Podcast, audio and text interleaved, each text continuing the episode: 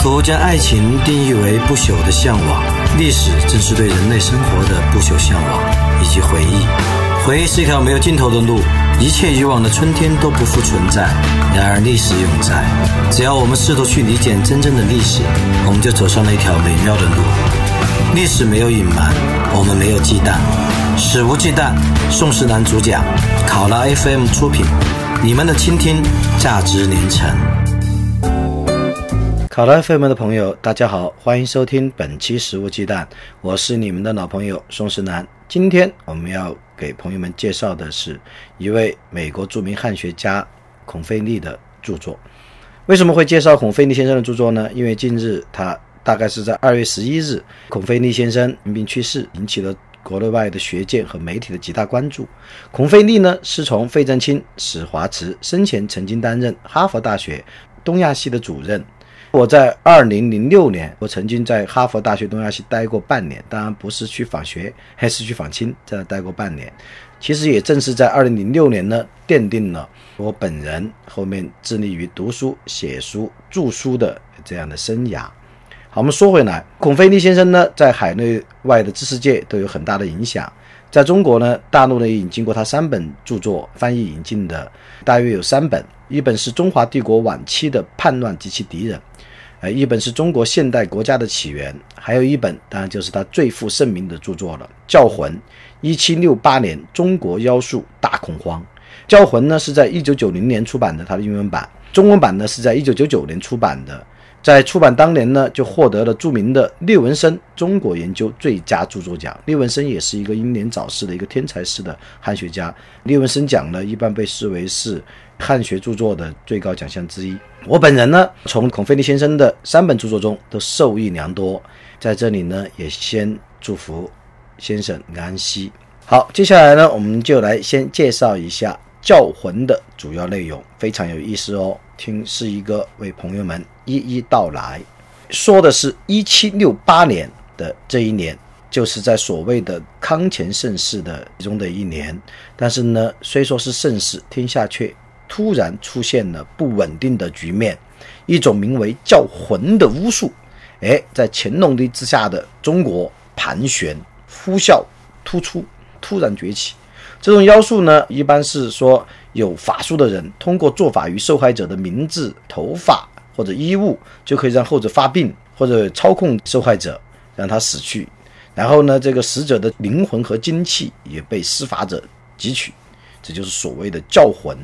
教魂呢，按道理用现代的科学知识来看是一个无稽之谈，可是呢，在一七六八年的教魂的妖术传闻却引起了全国上下的。大恐慌。首先呢，是各地的基层官僚都风闻到了教魂的妖术传言，纷纷的就奏折上报。消息汇集到了北京，乾隆帝呢高度关注。很快，一场严厉打击教魂妖术的专项行动就席卷全国。十多个省督府官员、封疆大吏们被要求暂停手里面的什么科考啊、漕运啊、水利等工作，全力以赴来严打专项治理。打击教魂妖术，而乾隆帝呢是这项专项行动小组的小组长、总指挥，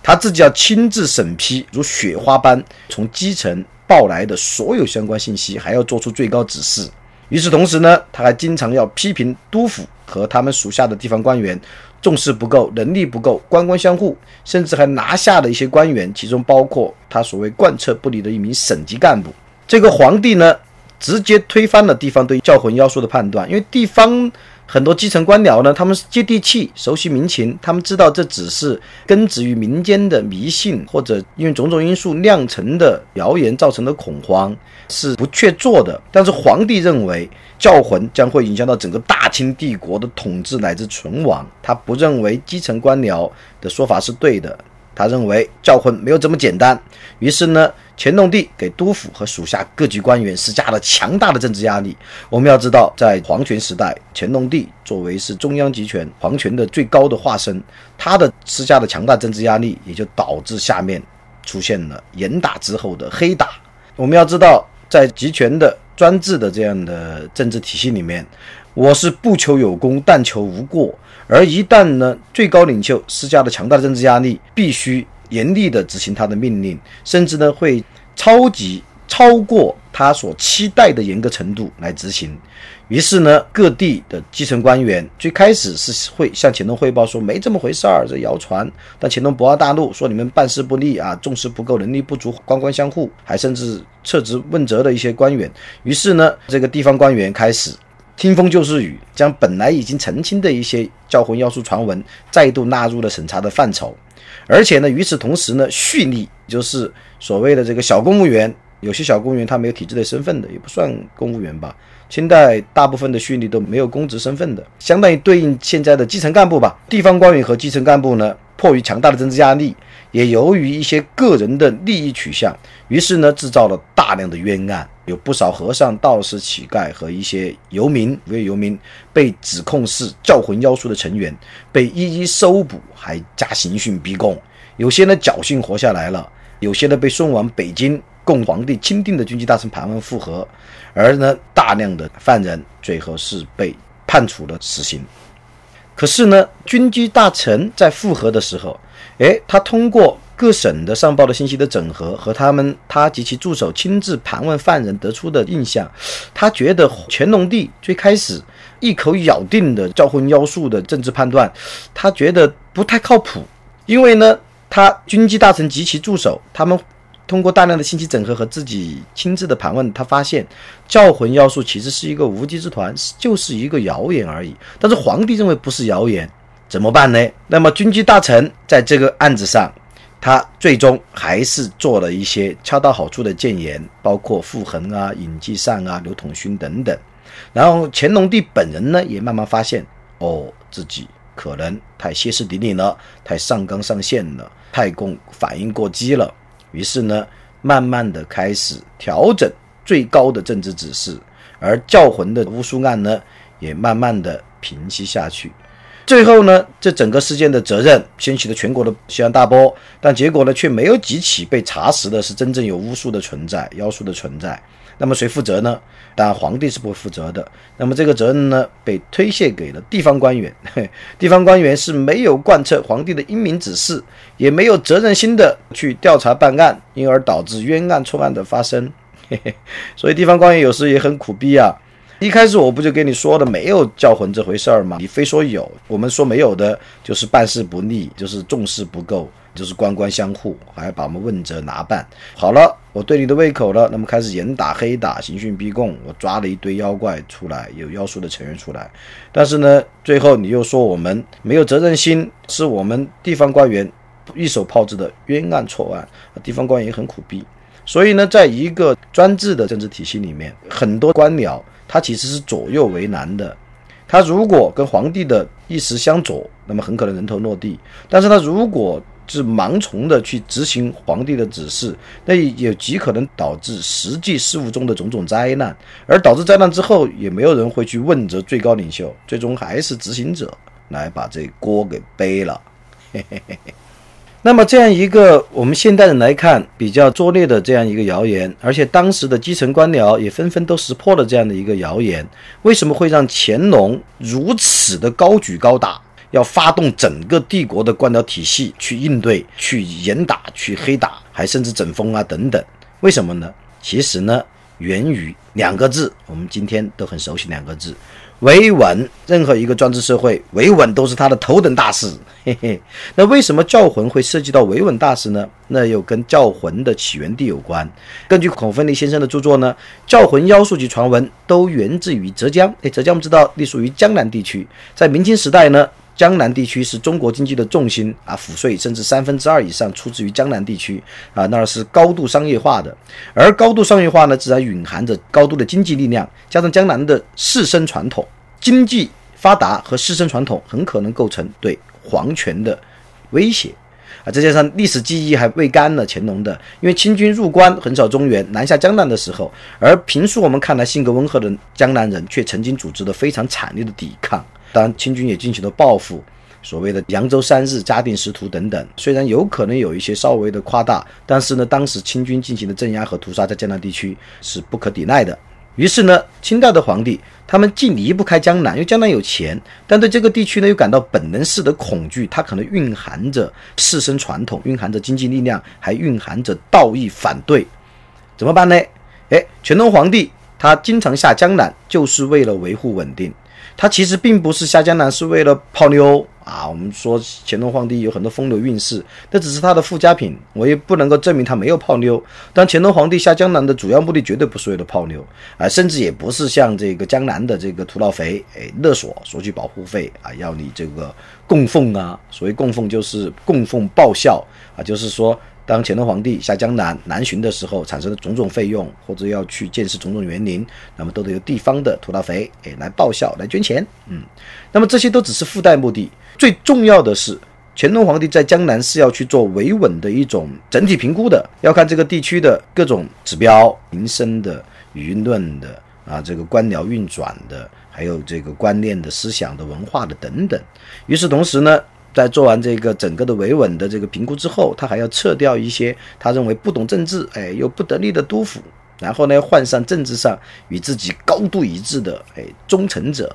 而江南地区呢，除了他的这个经济力量、师生传统和道义传统可能对皇权威胁以外，呃，在江南地区又有不少的游民奸臣啊，因为呢。就是在这个所谓的康乾盛世已经发生了人口爆炸，而粮价呢也开始不断的飙升，于是呢各地都出现了大量的平民游民，而江南地区尤为突出，因为它的平民和游民跟其他地方还不太一样，在江南地区大量的平民游民中有非常多的和尚和道士，这些和尚道士呢，他们很多都没有拿到清朝有关部门要求的执照，所谓度牒牌照，他没有，他是。没有合法身份的和尚道士啊，不像我们现在有加入的中国佛教协会、什么道教协会，而且前段时间还有一个中国道教协会的党支书，因为执行党的支部活动不力，加上什么贪污受贿等等，还被纪委查处了。这个我们才知道，原来在当代中国道教协会还有党支部书记，很很好玩哦。好，我们说回来，不要讲当代了，我们讲历史。那么呢，在江南地区，哎，在乾隆时代有非常多的游民，游民中呢有不少身份暧昧的和尚道士啊，他们是身份是非法的，而这些人呢，他们很有可能会利用自己的宗教或者自己的法术来蛊惑民众，来集聚人心和这个一些物质资源，形成与官府分庭抗礼，或者至少会威胁到一些地方稳定的呃一些势力。而所以呢，当教魂的这样一个传言爆发出来的时候，官方立刻就想到了：哇，这些大量的这些呃游民中的和尚道士，他们又有宗教的感召力，然后又是不是还有一些神秘的魅力和法术啊？他们如果呼啸而起，想到历代的这个王朝变迁中，都伴随着宗教的兴起，民间宗教或者民间秘密宗教、秘密结社的兴起，什么各种各样的啊，太平天国啊啊，这个五斗五斗米教啊等等，义和团啊等等。但义和团是这个扶我大清灭洋的，呃，跟太平天国和跟五斗米对教等等不一样。那么在这种情况下面，乾隆当然就会高度警惕，哇，会不会有教魂这样一个谣言的这样广为传播之后，真的出来一些民间的宗教领袖啊，甚至出现一些民间的叛乱者？而除了是实际的政治实践的担忧以外，那么从这个意识形态来讲，那么乾隆帝也一定会恐慌。啊，因为我们要知道，在传统的皇权时代，那么一般来讲，哎，中国的这个皇权统治者都自称是有天命的。啊，一个王朝如果没落，它是丧失的天命。哎，丧失天命呢，那么彼可取而代之。但如果它还是天命所系，哎，动乱叛乱就自然会被平定。而现在呢，教魂这种妖术的兴起，有可能会造成乾隆帝的两难。怎么两难呢？孔飞力分析的非常精细。他说，如果国家对妖术如临大敌，那么会让一些人觉得，嗯，这个妖术是不是确实有对抗皇权的效力呢？他没准是新的天命所系。哎，如果你对妖术过于的如临大敌，但与此同时呢，如果你对妖术不闻不问，那么他很有可能会悄悄做大，然后所谓的这个聚沙成塔啊，然后这个集一成裘，最后揭竿而起。啊，这就是乾隆帝为什么要对妖术如临大敌，但是在部署专项行动的时候呢，又严格的控制在体制内啊，小心谨慎，生怕走漏风声。总之要不动声色，虽然要这个非常严厉，但是我们要不动声色，暗自的去严厉的贯彻最高指示。啊，这就有点像我们现在的话叫外松内紧啊，不动声色，让民间并没感觉到皇帝的恐慌，但是呢，我自己的内部的官僚系统却要非常紧密的、非常高速的、非常甚至是非常严厉的运转起来。不过呢，最终哎，经过严格的这个盘查征询，啊，乾隆还是终于发现，哎，这个妖术传闻只是传闻而已，它并没有可能酿成真正动摇自己统治的，哎，这可能性。那么为了维护面子，自己大题小做了，或者判断失误了，乾隆呢又开始整风。嗯，他认为，嗯，这一次的这个。教魂妖术传闻的处理上面有诸多失职，是因为官僚有诸多惰性，而且呢，江南地区的官员，嗯，腐败，嗯，我们必须要反腐啊，腐败，而且官员个人呢，对君父啊，皇帝像父亲一样，对君父有忘恩负义啊，最后确定了这样的性质，就是说，我们必须要整风了，打破官僚惰性，严格的效忠皇帝，有点像现在的三严三实啊，拥护核心啊什么的，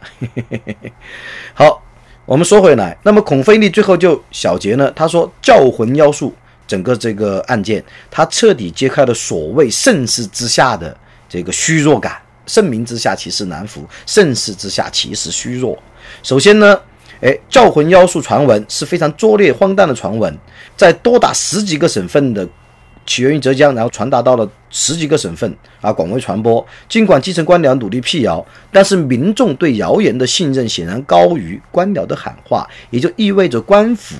失去或者说部分失去了公信力。你辟谣辟不了，背后是什么？说明人们觉得官府的话说不定才是谣言呢，而民间的谣言说不定才是真相。哎，你失去了公信力，而且你也没有澄清谣言和及时平息事端的执行力。这第一，第二呢？当官府认真的发起对所谓妖术的清剿的时候，却发现有很多执行者找到了很好的机会来谋取私利，或者来这个清算自己的这个仇怨。而这个背后对应着什么呢？孔飞利的分析很有意思，他说这是因为在清代社会里面，权力有 right，对普通民众来说是非常稀缺的。正因为我们稀缺权力，那么突然我们发现，哎，以教魂罪名来恶意重伤他人，那么成为了一种突然可得的权利 power，在 right 缺乏的地方，我突然获得了一种猝不及防的 power。于是呢，有很多这个底层的人士都发现，这一种权利就是 power，为他们提供了某种解脱。而对害怕受到破坏的人呢，他也提供了一块盾牌；对想得到好处的人来说，提供了奖赏。诶，对恶棍来讲是一种力量，对虐待狂来讲还是一种乐趣。就是 right 和 power 都相对缺乏的社会，一旦突然有一种可以去破坏他人的这个 power 的时候，那么举报风、迫害风立即就会刮起。这是不是有一点点让我们想到文革啊？嗯，对他人的横加指控、告密与迫害。最终，孔菲利总结说，事实上，在一个人口。过度增长，人均资源比例恶化，社会道德普遍堕落和虚无的社会，人们常常会对自己的境遇是否能改善产生怀疑，而且呢，与此同时，他们对所谓的司法制度、对所谓的政治制度也失去起码的信任。在这种局面下面，妖术就会成为权力的幻觉，又是对每个人的一种潜在的权力补偿。嗯。即使教魂这样的事从来没有发生过，人们仍然普遍的相信，哎，只要有适当的技巧，就可以通过妖术窃取别人的灵魂，召唤出阴间的力量，从而使自己成为一个权力的拥有者，也就是 power 的拥有者。这大概就是孔飞利先生《教魂》这部著作的内容，我认为的主要内容，是不是很精彩啊？呃，今天这个限于时间有限，他另外两部书呢，我就只简单的这个介绍一下了。他另外两部书其实也蛮精彩的，一部是中华帝国晚期的叛乱及其敌人，哎，这里面有蛮多新鲜的观点。呃，当时我印象比较深的是，就孔飞利认为，呃，一般的中西学界的都认为，哎，鸦片战争是中国近代化的开端。但是孔飞利认为呢，中国近代化真正的开端不是鸦片战争，哎，不是在一一八四零年，而是在一八六四年，就是太平天国叛乱被泼灭的那一年。他的理由呢，是因为从太平天国叛乱被破灭的那一年开始，中国的政权和社会再也不能按照老的模式重建起来了。呃，当然他解释的很复杂。我们浓缩来说，就是孔飞利认为，哎，清王朝其实并不是所谓的什么地主阶级的利益的代表者，而反过来呢，他一直要将农民的税负保持在较低的水平上，同时呢，对拥有土地的地方精英百般威胁，不让他们插在国家和农民之间。换言之呢，清王朝为了更好的这个稳固统治、攫取税收等等，是高度排斥拥有土地的地方精英的啊，排斥地地主的啊，并不是像马列史学家说的，清王朝代表的是地主阶级的利益，他反而是排斥的啊，因为一旦限制住了。地方精英，那么呢，相对而言，分散贫穷的小农是更易于控制的。但是呢，太平天国之乱中，以曾国藩为代表的地方精英们，依靠团练、练团练啊，趁势崛起，然后地方势力呢。那么实行了权力扩张，而朝廷呢也不得不更改以往对地方实力派、地方士绅的高压政策，转而依赖他们，从而呢把以往高度敏感的权利，包括收税的权利，部分下放给地方精英。而在孔飞力看来呢，这一重大的变化才是中国近代史真正的开端。从此，皇权迅速溃败，中国开始出现了地方自治的苗头。这种观点当然令人耳目一新，不过我要指出，指这个太平天国之乱造成了这个曾国藩为代表的地方精英崛起啊，这这个观点呢，那么。首创者不是孔飞力啊，就仅仅这个观点，首创者不是呃孔飞力，而是至少我看见过这个不少史学家，比如说李建龙啊啊，比如说罗尔刚啊，都有过类似的论断。但是整体哎来做出近代史的开端是在太平天国灭亡的那一年，哎，我觉得还算是孔飞力先生的一个新的贡献。他有三本被译成中文的书，最后一本是也是最新引进的，大概是前两年引进的，叫《中国现代国家的起源》啊，从这个晚清一直说到说到现代。而其中比较有意思的呢，我觉得顺应着前面那个地方自治的话题，哎，是土地革命，孔飞力对土地革命的评述，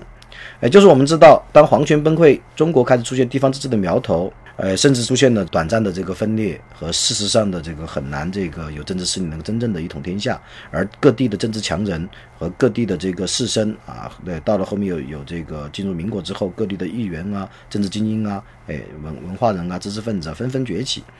哎，那么这样一个。地方自治的苗头和地方精英的崛起是怎样被遏制住的呢？孔飞利认为是土地革命，是一九四九年之后共和国的土地革命。土地革命呢，将地方的精英阶层当做一种经济和政治力量予以摧毁，并且常常通过是赤裸裸的镇压。嗯，我们专政的铁拳，无情的。孔飞利看到呢，作为一种政治行动，哎，土改不只是一种经济行动，更是一种政治行动。土改呢，消灭了，哎。整个地方精英阶层，而这个地方精英阶层呢，也可以被视为是以前的一种国家代理人阶级。他们在国家与这个分散的小农中间，作为的是一种经纪人、代理人的角色。啊，这个阶层呢被打消了。那么取代他们呢是什么呢？是共产党人从农民中最穷苦的阶层选拔出来的，哎，属于自己的代言人，也就是将体制深入的插入了乡村一级，通过行政。和党组的这个各种这个建设，最终呢是消灭了地方精英，将国家统治深入插到了乡镇甚至是村的一级。然后呢，孔飞力对此评注说：“嗯，师生阶层完全消失了，在地方上啊，合作社的头头成为了国家在农村的税收代理人。而现在呢，哎，税收记录再也不会因为土地转让而出现混乱，因为土地已经不能转让了。”啊，然后呢，要确定，哎，千千万万小块土地上的纳税责任也再也不会存在什么问题了。啊，你要跟农民搞统购统销啊，啊，搞各种从农业中间转移到工业上面去的这个，诶，血液抽取啊，剪刀差等等，也没有什么问题了。当，与此同时呢，市场体系也不复存在了。不过，这种体新体制的问题也显而易见。嗯，孔飞力评说说啊，这种高效率的对农村的这个地区体系，嗯，在一九八五八年的大跃进期间造成了极大的损害。嗯，要一直到改革开放之后，哎，邓小平肯定了将乡镇的行政机构和农村经济区分开的做法，并且开始推行家庭联产承包责任制啊，和后面我们一系列的知道的几大边缘革命啊，比如说乡乡镇企业啊、私有企业啊，然后这个经济特区啊，嗯。然后还有这个股份制企业啊，等等等等，那么才开始有所缓解。好，今天讲的可能有一点严肃，不过我觉得是值得一听的哦，还是有蛮多干货的。感谢各位收听本期《食物鸡蛋》，我们下期再听，我们下期再会。《食物鸡蛋》不听不散，拜拜喽。